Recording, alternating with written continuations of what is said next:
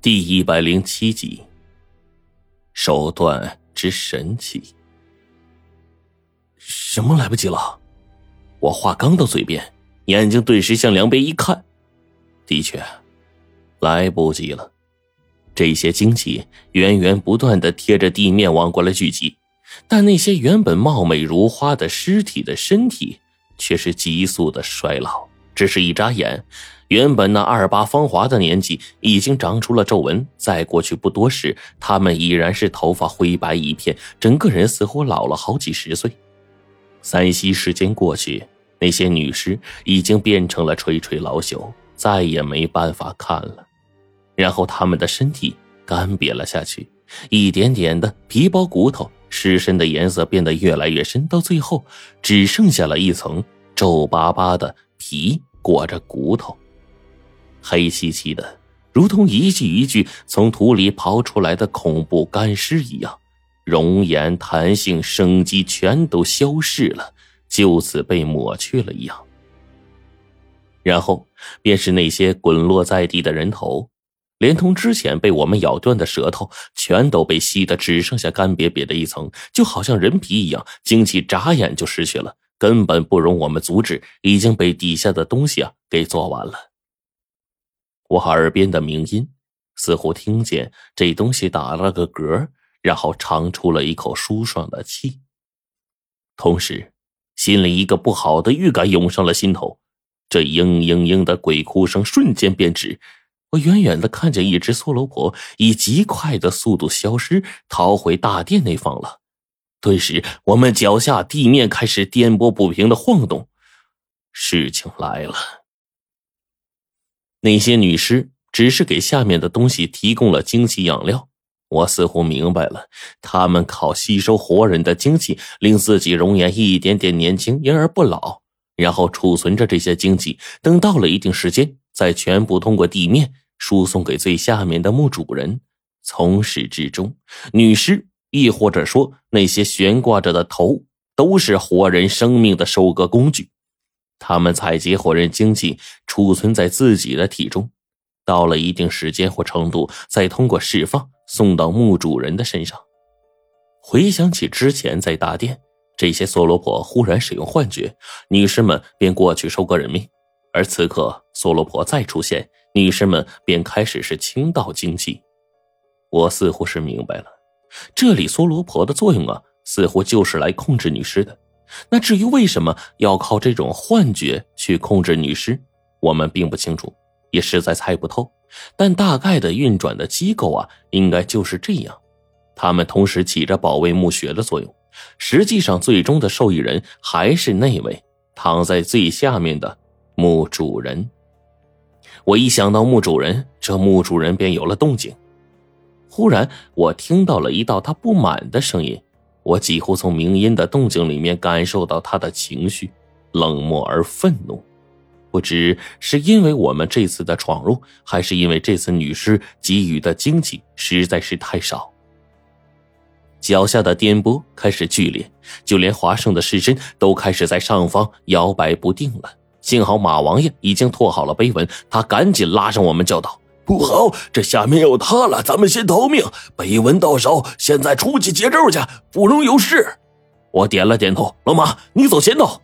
黄队殿后，他大叫：“陈子，你在前头开路，我断后，让程程和马王爷先走。”每每到这个时候，我最佩服的就是黄队，因为这家伙到了这时总是让人放心。我说道：“你自己小心，这墓里邪物众多，不比外面那些东西。”黄队点头说：“赶紧走！”我们抓紧往大殿的位置上逃，却在这个时候，最下面华胜的尸身已经被掀飞了，在空中翻了几个跟头，就落在地上，摔得咔嚓一声。我只来得及回头看一眼，前辈的尸体从脖子处断裂，安静的趴在地上，没有了声息。忽然，从那下方一道阴森森的风从远处吹来，风味道。冷气先至，顿时的地宫中好像是数九寒冬一般。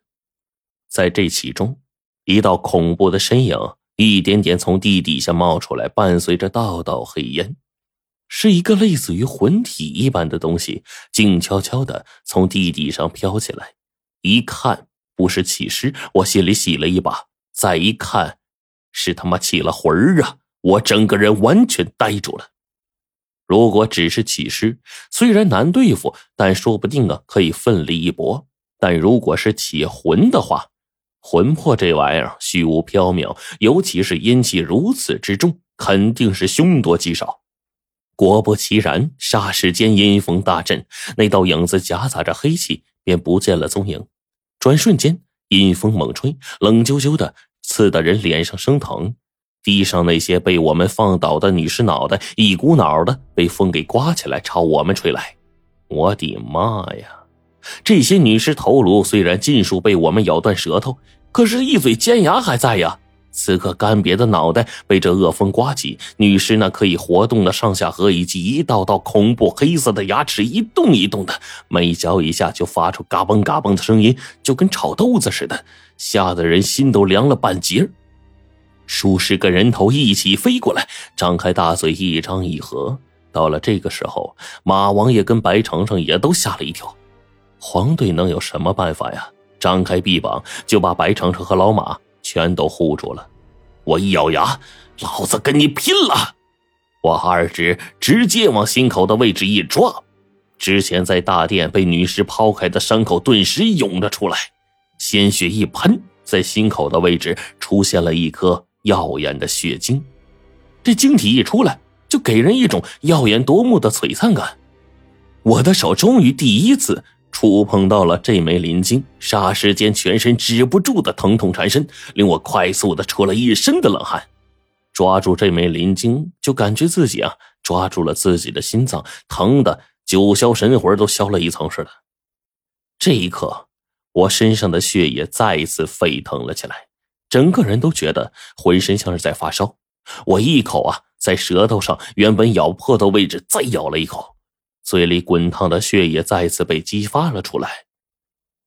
另外两手直接不知何时长起来的指甲，在手臂上划出两道长长的口子。除了心口的位置，我已经感觉不到其他位置的疼痛。这一刻，滚烫鲜血就跟不要钱似的直往外喷呢。我听见白程程跟马王爷从后头叫我，我的血。洒在飞来的头颅上，那些东西啊，冒着青烟，开始快速的消解。地宫之内到处一片惨嚎声，那是墓主阴魂嚎叫的声音。霎时间，头颅被我破去了大半，剩下的头颅根本不敢近我的身。那些咬在黄队身上的头颅赶紧松口，似乎意识到他体内有诅咒似的，转而咬向别人。我趁势几口血喷了过去，快速把头颅消灭了个干净。远处那些在大殿作祟的女尸似乎认得我，赶紧吓得往一旁躲，根本不敢冲出来。那个阴魂，整个身上散发出蓝色的灵光，阴森森的，好不煞人。一张惨白惨白的脸，足以看出血丝。这家伙眉眼之间带着极为浓厚的戾气，似乎因为我们打断他原本的计划而愤怒。突然。他飘在原地，双臂一抬，成片的地砖在空中翻飞，全都朝我们打了过来。黄队大叫：“趴下！”我一低头，两叶砖几乎顺着脑门过去了。可即便这样，还是被猛砸了好几次，打的地上翻滚，根本站不起来。黄队跟我一样，但好在感觉不到疼。这似乎是我们的助力。只是这一瞬间，阴魂便猛地一闪，身影便瞬间消失了。下一秒。黄队的喉咙被紧紧的攥住，毫无征兆的身体被举到了半空，双脚离地，艰难的扑腾着。他想大叫，可根本不成。在他脖子的位置，似乎有一双手在紧紧的掐着他的喉咙，力道之大，黄队这么要强的人根本经不住折腾啊！我急了，一口咬破了手指，赶紧画了一个掌心符，口中念咒，一整打在了黄队的身上。四周的空中冒起了一道狭长的火花，黄队忽然整个人从空中落了下来，滚到了一旁，大口的喘着粗气。可事情根本不能令我们想象。突然，一旁那好几米高、数吨重的欢喜佛爷神像被墓主阴魂射到了半空，另一边葛仙翁的雕像也被他左右也射到了空中，不断的旋转，道道阴风吹袭地面上无尽的灰尘，迷得我们几乎无法睁眼。同时，我看到那木主阴魂双手一抬，两个神像猛地冲上天，被他控制住，瞄准了我们所在的位置。我心里大叫：“完了呀！这两大雕像奇大而沉重，一旦砸过来，我们怎么躲呀？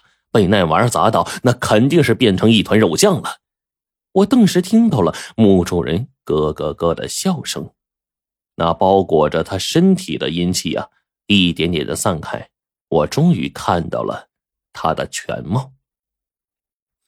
这个人足足身高八尺，端的是相貌堂堂，身披一身鹤氅，白袍中间绣团云，仙鹤头戴竹冠，倒是有几分仙道威仪。可现在地宫当中阴风阵阵，蓝色磷火从墓主阴魂的身上飘出，却透着诡异。他忽然双脚离地。一手背在身后，一手在空中虚托着两个浮在半空中的雕像，咯咯笑着朝我们飘来。